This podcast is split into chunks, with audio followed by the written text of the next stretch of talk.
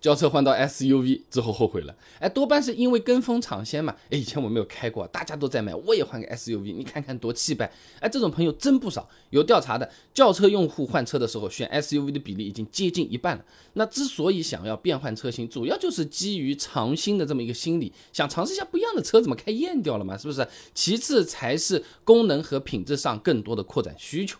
那换车型本身没什么问题，后悔的关键在于这个尝尝鲜的心理，他是比较冲动的嘛。买之前没搞清楚自己的实际需求啊。你比如说啊，换 SUV 是图它空间大，对不对？看到别人开 SUV，什么婴儿车啊、大包包啊、行李箱，哎呦，烧烤架你都拿出来了啊啊，自新车也能装的，什么都塞得进去的。哦哟，那我这个开轿车的是有点馋的是吧？索性我也换一辆。那结果开起来不是这么回事情，孩子都上初中了，要什么婴儿车啊？一家就三口人，难得出去，一年能溜两次不错了。你那么大空。间放在那边干嘛？同级别的 SUV 还比轿车贵，哎，又后悔啊啊！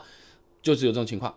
那除了大空间，还有一些朋友图的呢是 SUV 的通过性，哎，轿车不敢走的马路牙子上啊，烂泥巴路上，老家回不担心啊。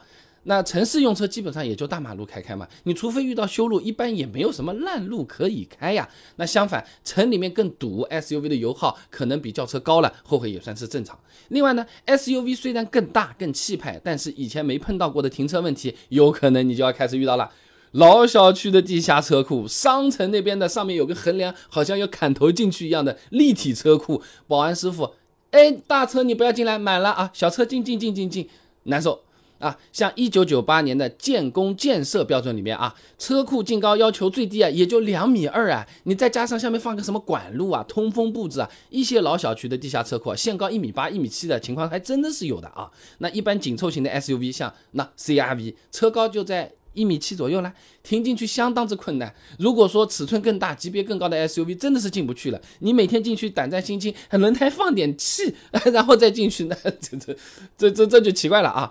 那以前你开个小轿车随便停，根本就不会想到过这种问题的。现在开个 SUV，好不容易能进去了，有个停车场了，时刻还得小心，要要朝天上看的，有个什么管道啊，什么东西会碰到的啊？这个真的也是有点心累的啊。啊，那确实是有换车的需求，SUV 看着也真的是有点心动。那我怎么决定到底要不要换呢？难道大家都是傻子吗？不是还有那么多人在那边买吗？是不是？接下来说的这三个问题，你最好先考虑一下：一，自家的车位、公司的车位好不好停？是不是比较考验停车技术？这影响日常使用体验，对不对？二，一家人出门的次数多不多？老人小孩上车困不困难？第三个，买车用来到底干嘛的？是市区代步为主，还是说我跑工地、跑业务、跑长途的？哎，你就按照这个顺序考虑过，哎，不一定马上有结论啊，但是呢，至少你有一个思考的方向和一个线索啊。